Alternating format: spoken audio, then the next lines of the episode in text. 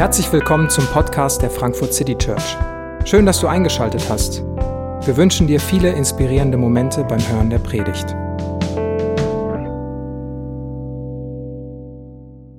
Guten Morgen. Schön, dass ihr hier mit vor Ort dabei seid. Schön, dass ihr zu Hause mit dabei seid und euch vielleicht auch im Nachhinein anhört. Image ist nicht alles. Darum soll es heute gehen und wir leben in einer Zeit, zumindest mein Eindruck, wo Image sehr, sehr wichtig ist. Also jede Firma achtet darauf, ein gutes Image zu haben und äh, überall in diversen Kampagnen findet man so, so Image-Schlagworte. Es ist nachhaltig und fair und organisch und natürlich und gerecht und was immer da mit dahinter sich auch verbinden mag. Was tatsächlich passiert, ist gar nicht so wichtig. Hauptsache, man hat dieses Image und alle wissen, dass man das tut. Wir persönlich äh, haben ein, ein Image und bauen uns ein Image. Fast, fast jeder ist auf einer sozialen Plattformen, wo er, wo er ein soziales Profil hat und sich selbst darstellen kann. Bilder posten, Texte posten, so wer man eben ist und wer man eben auch sein möchte und wie man auch wahrgenommen werden möchte. Und das sind gesellschaftliche Dynamiken, die anscheinend wichtig sind. In einer individualistischen Konsumgesellschaft, in, in, der wir leben, sind wir immer wieder mit, mit Fragen konfrontiert, die auf uns hineinprasseln. Jeder will uns was verkaufen, jeder will uns was anbieten. Jeder möchte uns was nahebringen und er möchte sein Image dazu verwenden, dass wir auch bei ihm genau anbeißen. Und das lässt mich dann immer mit der Frage zurück, ja, was bringt mir das? Was bringt mir dein Produkt? Was bringt mir dein Service? Brauche ich das eigentlich? Will ich das alles? Warum sollte ich dir meine Aufmerksamkeit geben? Warum sollte ich dir zuhören und nicht irgendeinen anderen Artikel lesen, irgendein anderes Video oder irgendeinen anderen Podcast hören? Ich bin ständig mit dieser Frage, was bringt mir das, konfrontiert und ich muss das entscheiden. Und weil es so viel ist und weil ich mit so vielen Dingen konfrontiert bin, muss ich mir irgendeinen Mechanismus überlegen. Und der Mechanismus, den wir haben, ist, dass wir aufgrund von bestimmten Dingen, die wir sehen und wahrnehmen, ob das Schlagworte sind, ob das irgendwas, was wir eben bei den, bei den Leuten wahrnehmen, Entscheidungen treffen. Wir sehen und wir bewerten. Wir sehen und wir bewerten. Und ich glaube, dass deswegen Image so wichtig ist. Weil wir in Sekundenschnelle, weil es so viele Sachen gibt, entscheiden müssen, was ist wichtig. Alles mit dieser Frage, was, was bringt mir das? Und diese Frage kommt nicht nur von außen, sondern die trifft auch in mir auf etwas. In meiner Suche danach, wie ich mir das Leben vorstelle, meine Sehnsüchte, was ich gerne hätte, wie sich mein Leben anfühlen sollte, was ich gerne erreichen möchte, welche Sehnsüchte ich gerne wahrgemacht sehen würde, welche Möglichkeiten ich gerne hätte. Und auch wie, wie andere mich sehen sollen, welche Art von Anerkennung ich haben will. Und so wird aus verschiedenen Richtungen, aus verschiedenen Fragen diese Was bringt mir das Frage, was bringt es mir Frage an mich herangetragen und kanalisiert sich oft dann in einem Image, im Image von anderen und auch in meinem eigenen Image. Und wenn wir den Text von Jakobus lesen, den er, den er dazu geschrieben hat, dann wird er vieles von diesen Gedanken herausfordern. Und vieles davon uns auch auf, auf eine ganz andere Reise nehmen und uns in eine ganz andere Richtung unsere Gedanken lenken. Und er beginnt diesen, diesen Text, diesen Abschnitt, der sich um Image dreht, mit einem kurzen, aber ich glaube ganz wichtigen Satz. Meine Geschwister, ihr glaubt doch an Jesus Christus, unseren Herrn, dem alle Macht und Herrlichkeit gehört. Jakobus schreibt an seine Leute, seine Kirche, deswegen redet er sie mit meine Geschwister an die sind mit ihm verbunden, aber er muss ihnen schreiben, weil sie nicht mehr alle vor Ort sein können. In Jerusalem waren politische Unruhen und politische Verfolgungen und all die Christen mussten sich im ganzen Land verteilen und waren es nicht mehr zusammen. Und deswegen muss Jakobus, der noch in Jerusalem geblieben ist, einen Brief schreiben. Und deswegen formuliert er hier auch als Voraussetzung, hey, ihr glaubt doch an Jesus. Er schreibt an seine Leute und deswegen formuliert er das als Voraussetzung. Und vielleicht ist das für manche von uns eine Voraussetzung, vielleicht ist es aber auch keine Voraussetzung für dich. Und dann kann es vielleicht etwas sein, wo du, wo du denkst, ja, so könnte Glauben aussehen, das könnte es für mich bedeuten, wenn ich dieser Frage nachgehe. Und vielleicht ist es für dich eine Voraussetzung, vielleicht versuchst du es aber auch gerade herauszufinden. Für die einen ist es vielleicht Voraussetzung, für die anderen kann es etwas sein, hey, was würde denn auf mich zukommen, wenn ich das auch so sehen und so glauben würde? Aber ihr sagt, ihr glaubt doch an Jesus, den Herrn, dem alle Macht und Herrlichkeit gehört. Er beginnt mit diesem großen Bild von Jesus, wer Jesus ist. Herr, das war ein Titel, der, den hat man sonst dem, dem Kaiser gegeben. Jesus ist der, der Herr, der Herrscher, der wahre Chef, der, der ganz oben steht. Ihr glaubt, dass Jesus in allen Hierarchien, in allen Machtstrukturen, dass Jesus der ist, der ultimativ und ganz oben ist. Er hat alle Macht, keiner ist stärker und keiner kann sich ihm in den Weg stellen. Und er hat alle Herrlichkeit.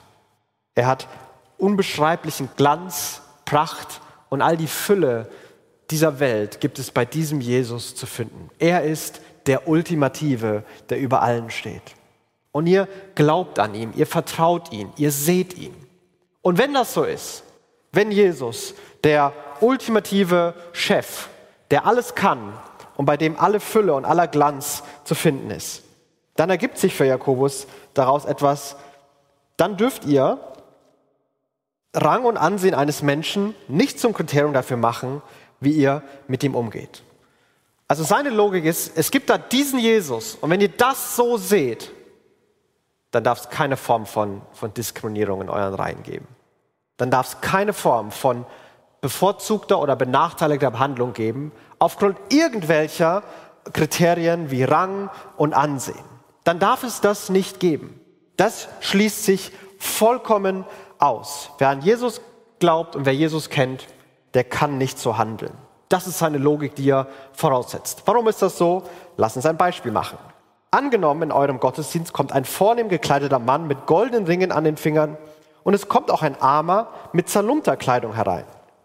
Also das ist ein vornehm gekleideter, das heißt wahrscheinlich, dass er Geld hat oder irgendwie Einfluss, vielleicht ein großer Handelsmann oder ein Politiker, jemand von Rang und Namen, der ist reich und er hat diesen goldenen Ring, vielleicht ein Siegelring, heißt, dass er bestimmt irgendwelche Entscheidungen treffen darf und Einfluss hat.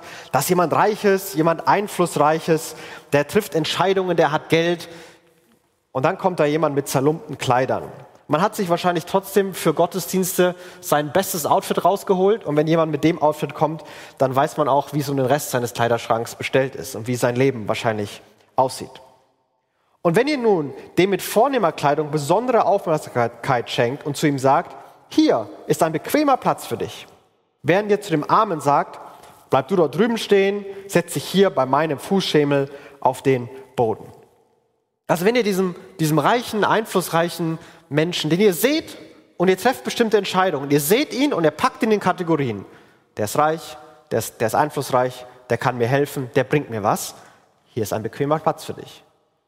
Und dann kommt da dieser, dieser zerlumpte Typ und dann sagt, hey, da hinten ist noch ein Platz, da sitze ich, das ist mein Fußschemel, du kannst daneben am Boden. Finde ich auch, auch interessant. Die Wahl ist hier, ob meine Füße auf diesem Schemel sitzen oder ob du auf dem, diesem Schemel sitzen darfst, geschweige denn, dass ich meinen Platz aufgeben würde. Aber so ein Schemel tut meinen Füßen wirklich gut und so hart ist der Boden auch nicht. Also es ist, es ist wirklich ein absolut extremes und absurdes Beispiel.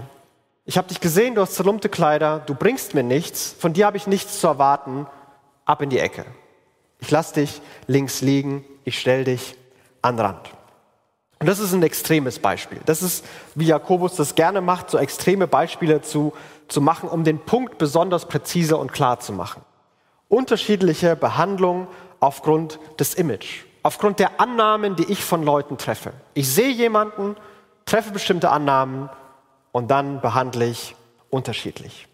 Und das ist, glaube ich, auch, auch, auch wieder was relativ Natürliches. Es gibt Leute, die, die haben bestimmte wir sehen die und wir machen Annahmen. So, so, funktioniert das. Okay, ist der vertrauenswürdig, ist der nicht vertrauenswürdig? Neben wem setze ich mich in der U-Bahn hin, wenn beide Plätze voll sind? Da treffen wir solche Entscheidungen. In jeder Gruppe von Menschen gibt es Leute, die die Oberen sind und die, die die Unteren sind. Wer die Werte besser verkörpert der Gruppe, der ist weiter oben in der Hierarchie als andere, ob man will oder nicht. Die Leute heißen anders, die heißen vielleicht Vorbild oder Wortführer oder Vordenker, Influencer, Star, Aktivist. All das sind Titel für Menschen, die in bestimmten sozialen Gruppen, bestimmten Milieus, die sind, die vielleicht weiter oben stehen. Sozialer Status ist heute nicht mehr nur von Arm und Reich geprägt, aber auch Es gibt auch andere Formen, wo diskriminiert wird. Und manche dieser Themen sind sogar super relevant, wo gesellschaftlich darüber gesprochen wird. Zum Beispiel, wo gegenüber Frauen diskriminiert wird, wo gegenüber Menschen mit Migrationsherkunft diskriminiert wird. Auch das sind politisch aktuelle Themen. Und Jakobus macht hier den ganz klaren Punkt, unterschiedliche Behandlung aufgrund irgendwelcher Annahmen, aufgrund irgendwelcher Dinge, die ihr so bewertet, die sind falsch, die sind verwerflich.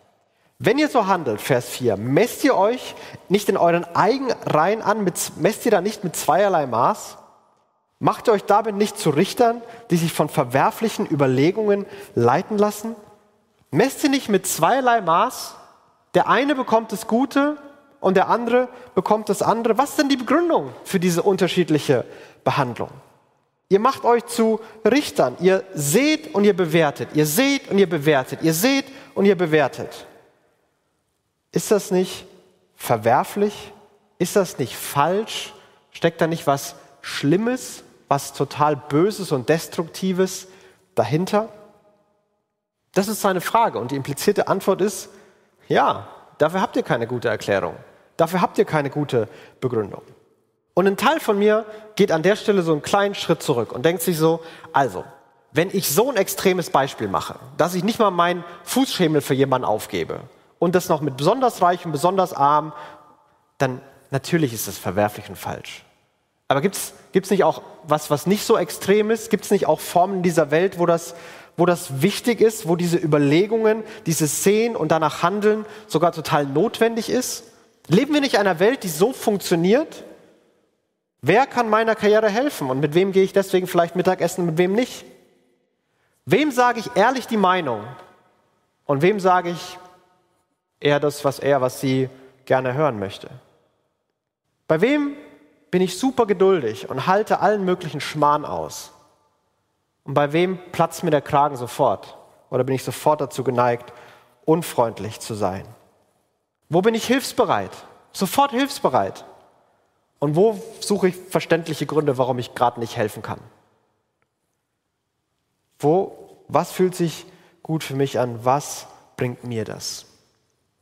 Und ich merke, wenn ich das so aufdrösele, wenn ich nicht das die, aus den Extremen hole, wem ich den Platz gebe und wen ich auf den Boden setzen lasse, sondern wenn ich diese Fragen stelle, dann merke ich, wie diese Frage, was bringt mir das, die, die rund um mein Image und rund um unsere Gesellschaft so präsent ist, auch in mir so präsent ist. Wie ich Leute sehe und vielleicht manchmal bewusst und manchmal unbewusst eine Entscheidung treffe, bringt mir was oder bringt mir nichts. Und dann handle ich entsprechend anders. Ich bin geduldiger oder nicht, ich bin ehrlicher oder nicht, hilfsbereiter oder nicht, freundlicher oder nicht. Leute dürfen meine Zeit in Anspruch nehmen oder nicht. Jakobus sagt, wenn ihr das macht, dann habt ihr dabei verwerfliche Gedanken. Er nennt es nicht clever, er nennt das nicht ähm, strategisch oder das so, dass man eben das Leben so gestalten muss, dass es keine Alternative gibt, sondern er sagt dafür ein wirklich ein, ein verwerfliches, ein vernichtendes Urteil. Aber warum? Wie kann er das machen? So funktioniert doch die Welt. Und das ist doch, das schadet doch keinem. Das ist doch einfach nur clever. Hört, meine lieben Geschwister, hat Gott nicht gerade die, die in den Augen dieser Welt arm sind, dazu erwählt, durch den Glauben reich zu werden? Hat er nicht gerade sie zu Erben seines Reiches bestimmt, zu Erben des Reiches, das er denen zugesagt hat, die ihn lieben? Warum ist es so verwerflich? Jakobus sagt, weil Gott ganz anders handelt. Hat nicht Gott die in den Augen der Welt Armen, die, die ihr seht, die ihr bewertet und sagt, brauche ich nicht, bringt mir nichts, hat nicht Gott gerade die sich ausgesucht, damit sie Erben seines Reiches sind, damit sie Teil seiner neuen Welt sind? Ist Jesus auf dieser Welt von Palast zu Palast gezogen, von strategischem Netzwerktreffen zu strategischem Netzwerktreffen? Oder hat er sich mit Armen, mit Kranken, Ausgegrenzten, Leute, die vom Leben geplagt und gezeichnet waren, getroffen und umgeben? Zu wem ist Jesus gegangen? Wir haben das Lied gesungen. Jesus, du bist anders. Setzt sich zu Schwachen und Kranken, lässt Stolze und Mächtige stehen. Jesus hat so gehandelt. Jesus hat einen ganz anderen Maßstab gehabt. Gnade und Erbarmen sind sein Maßstab und nicht die Frage, was bringt mir das? Und hat sie dazu bestimmt, durch den Glauben reich zu werden, ein Erbe zu bekommen. ihnen etwas zu schenken, Versprechen zu geben, das, was sie vielleicht nicht selber erarbeiten können, das, was sie sich durch diese Frage, was bringt mir das, selbst holen wollen würden, das will Jesus schenken um ein Vielfaches mehr. Und dadurch leben Menschen auch in einer anderen Welt, in einer anderen Welt, die von Jesus bestimmt ist. Und die Sprache hier ist interessant, er spricht von, von Erbe. Er spricht nicht von Bonus. Bonus bekomme ich, wenn ich entsprechend performt habe. Die, die gut genug sind, die gut genug Menschen, die bekommen dann das Reich Gottes. Das ist ihre Belohnung, ihr Bonus, dann haben sie die Zahlen erreicht. Aber Erbe bekommt man nicht durch Leistung. Erbe bekommt man durch Beziehung. Wer die richtige Beziehung hat, der bekommt ein Erbe. Wer die Beziehung nicht hat, der bekommt auch kein Erbe. Erbe ist durch Beziehung. Und deswegen sagt er auch, das hat er denen zugesagt, die ihn lieben, die mit Gott in dieser Beziehung stehen, die Gottes Gnade erfahren haben und die jetzt von sich sagen, ich glaube an Gott, Jesus ist der Herrscher und ich bin Gottes Kind. Gott handelt eben nicht nach, was bringt mir das? Und deswegen fordert er uns auf, auch so nicht zu handeln und neu denken und neu handeln zu lernen. Zu lernen, wie Barmherzigkeit unser Leben bestimmen kann. Und Jakobus macht mit diesem Beispiel noch ein bisschen weiter. Was macht ihr? Ihr handelt, ihr behandelt den Armen gering, geringschätzig. Sind es denn nicht die Reichen, die euch unterdrücken und euch sogar vor Gerichte schleppen? Und sind es nicht die Reichen, die den wunderbaren Namen unseres Herrn verhöhnen, über euch, der über euch ausgerufen worden ist? Was, was bringt euch eigentlich euer Handeln? Die, die in ihr den Honig ums Maul schmiert, die verfolgen euch, die machen euch das Leben schwer, die treiben, treiben die Steuern bei euch ein, die zeigen euch an und die lachen über euch. Die nehmen es gerne an. Die nehmen es echt gerne an, dass du nett bist. Aber für dich bleibt dabei nichts übrig. Was erwartest du von denen? Was kann denn der, der Reiche, der Einflussreiche, dieser, was immer das für dich ist, was kann der dir denn geben, was Gott dir nicht geben könnte? Was kann der mehr, was Gott, was Jesus nicht kann? Und deswegen ist die klare Aufforderung, spielt dieses Spiel nicht mit. Erstens, weil Gott anders handelt. Zweitens, was eh nichts bringt. Nun, wenn ihr euch wirklich nach dem königlichen Gesetz richtet, wie es in der Schrift niedergelegt ist, liebt deinen Mitmenschen wie dich selbst, dann handelt ihr richtig und gut. Wenn ihr wirklich nach dem königlichen Gesetz euch richtet. Auch hier wieder, Jesus Gesetz wird als königliches Gesetz beschrieben. Jesus ist der König, er ist der Chef, er ist der, der ganz oben steht. Und seine Regel Nummer eins, die allergrößte Regel, die den Umgang mit Menschen betrifft, liebe deine Mitmenschen wie dich selbst. Liebe deine Nächsten wie dich selbst. Und das stellt diese, diese grundlegende Frage, wovon ist dein Leben bestimmt? Von der Frage, was bringt mir das? Oder von der Frage, wie kann ich meinen Nächsten lieben? Und es sind vollkommen verschiedene Wege, auf die uns das bringen wird. Das sind verschiedene Welten, in denen wir dann leben werden. Und in der einen Welt stehen wir im Zentrum und fragen uns, was uns das bringt. Und der anderen Welt steht Jesus im Zentrum. Und wir fragen uns, wie können wir unseren Nächsten lieben? Und ich merke bei mir manchmal, wie ich versuche, diese Welten zu vereinen. Ich mag die Vorteile von Jesus, all die Versprechen, Gott kümmert sich und sorgt sich und es gibt eine ewige Herrlichkeit, das ist alles super. Aber dieses, was bringt mir das? Das frage ich schon auch gerne. Weil manchmal ist mein Nächsten zu lieben wunderschön und manchmal ist mein Nächsten zu leben anstrengend, nervig und unbequem. Liebe ist nämlich nicht mit diesem, was bringt mir das, vereinbar. Manchmal schon, aber oft auch nicht. Man kann selbstlos lieben, das kennen wir. Man kann aber nicht selbstzentriert leben. Narzissmus ist vielleicht ein besserer Begriff dafür oder Egoismus. Das ist aber weit weg von Liebe. Liebe hat den anderen im Blick. Liebe sucht die Freude des anderen. Und Liebe kann ein, ein aufmunterndes Gespräch sein, das mir Spaß macht. Und Liebe kann eine unbequeme Wahrheit sein, die einfach angesprochen werden muss und man den Konflikt suchen muss. Liebe kann ein lustiger Abend sein und ein wirklich emotional erschöpfender, auslaugender Abend. Liebe kann selbstverständlich genommen werden, Liebe kann missverstanden Liebe werden. Liebe kostet fast immer was und verlangt mir ein Opfer ab. Und manchmal bin ich gerne bereit, das Opfer zu bezahlen. Und es fühlt sich gar nicht wie ein Opfer an. Und manchmal kostet es wirklich was und es ist wirklich eine Einschränkung. Was bringt mir das, ist nicht mehr die entscheidende Frage nach Jakobus, sondern wie kannst du deinen Nächsten lieben?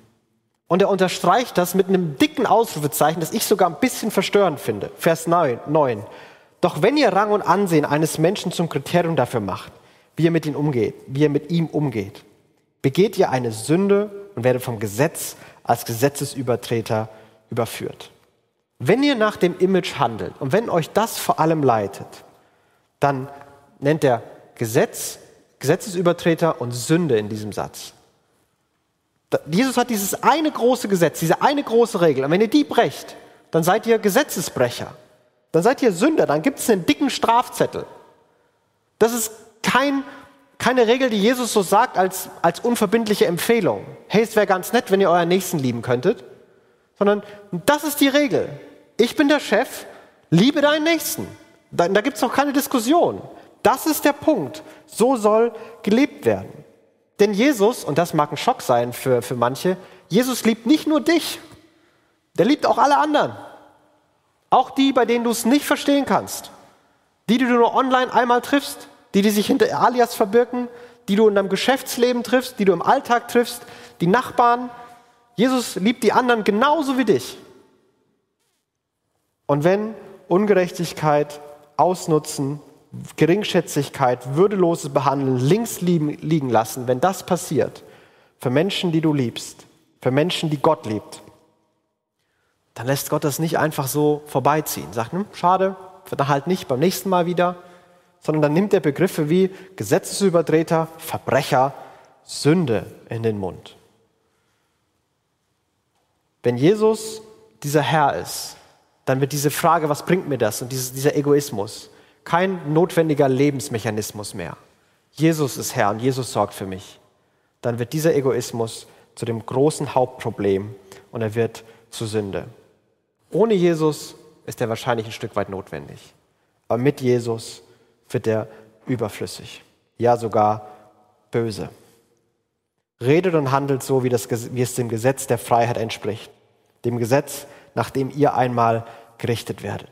Das Gesetz der Freiheit wieder ein anderer Name. Liebe Gott, so sollst du dich zu Gott verhalten. Liebe deinen Nächsten, so sollst du dich zu anderen Menschen verhalten. Und Gott wird dich einmal nach diesem Maßstab beurteilen. Ist dein Leben von dieser Liebe geprägt?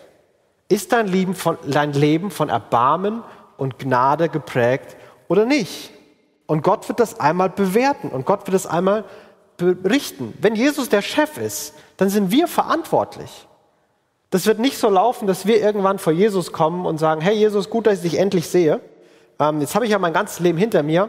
Kindheit war okay, Teenie-Phase echt anstrengend, hättest ein bisschen mehr machen können. Studium war dann in Ordnung, Hochzeit war ein bisschen zu spät, hat aber dann noch geklappt, hast du gerade noch die Kurve gekriegt.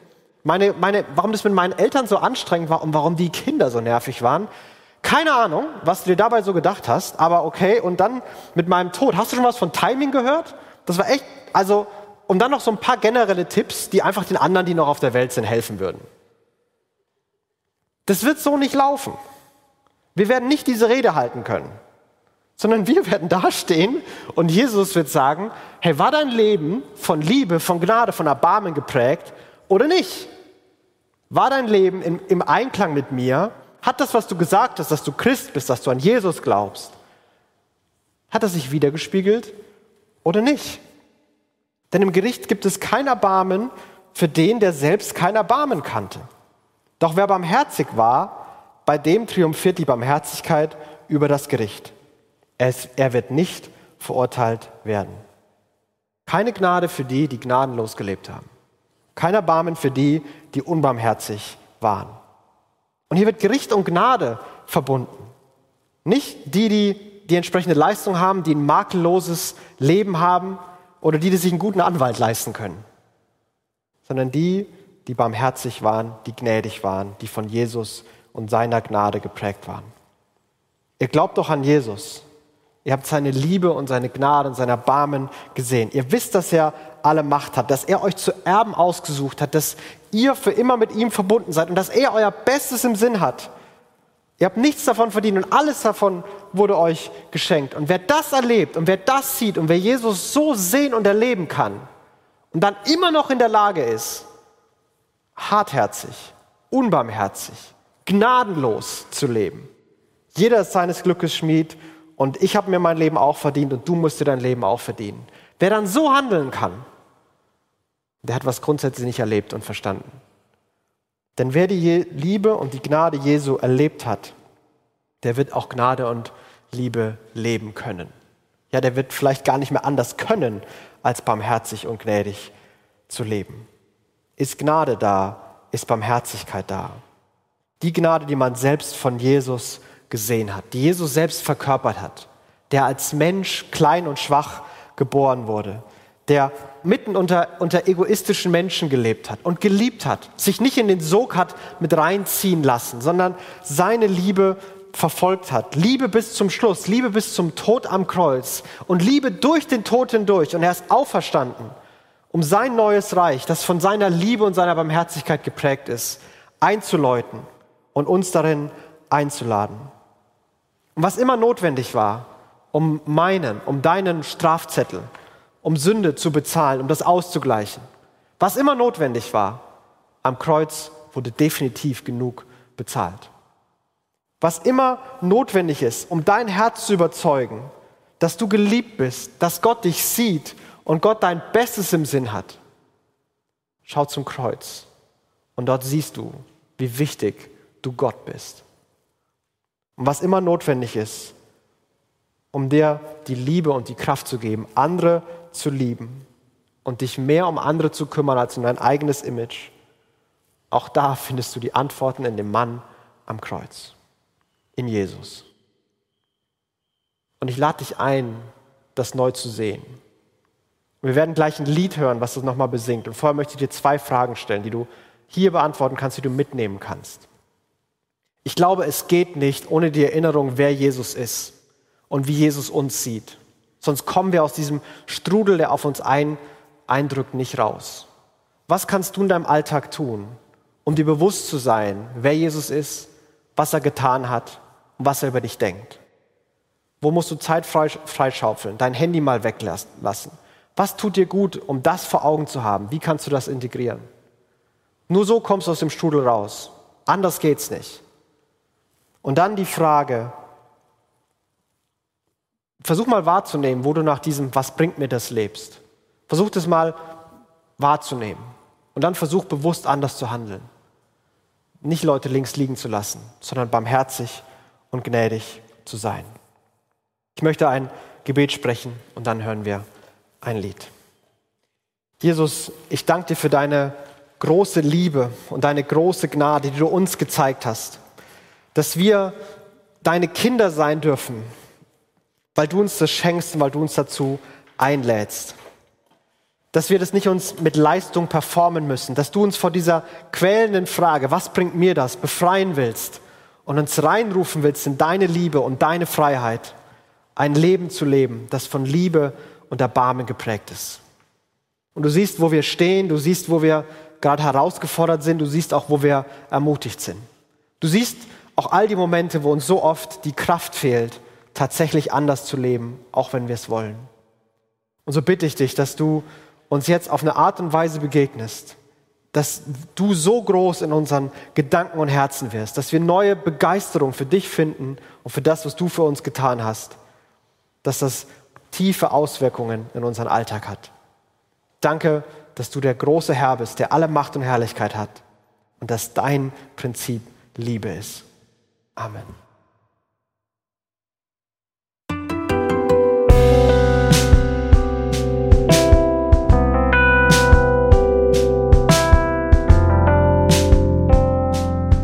Wir hoffen, die Predigt hat dich inspiriert.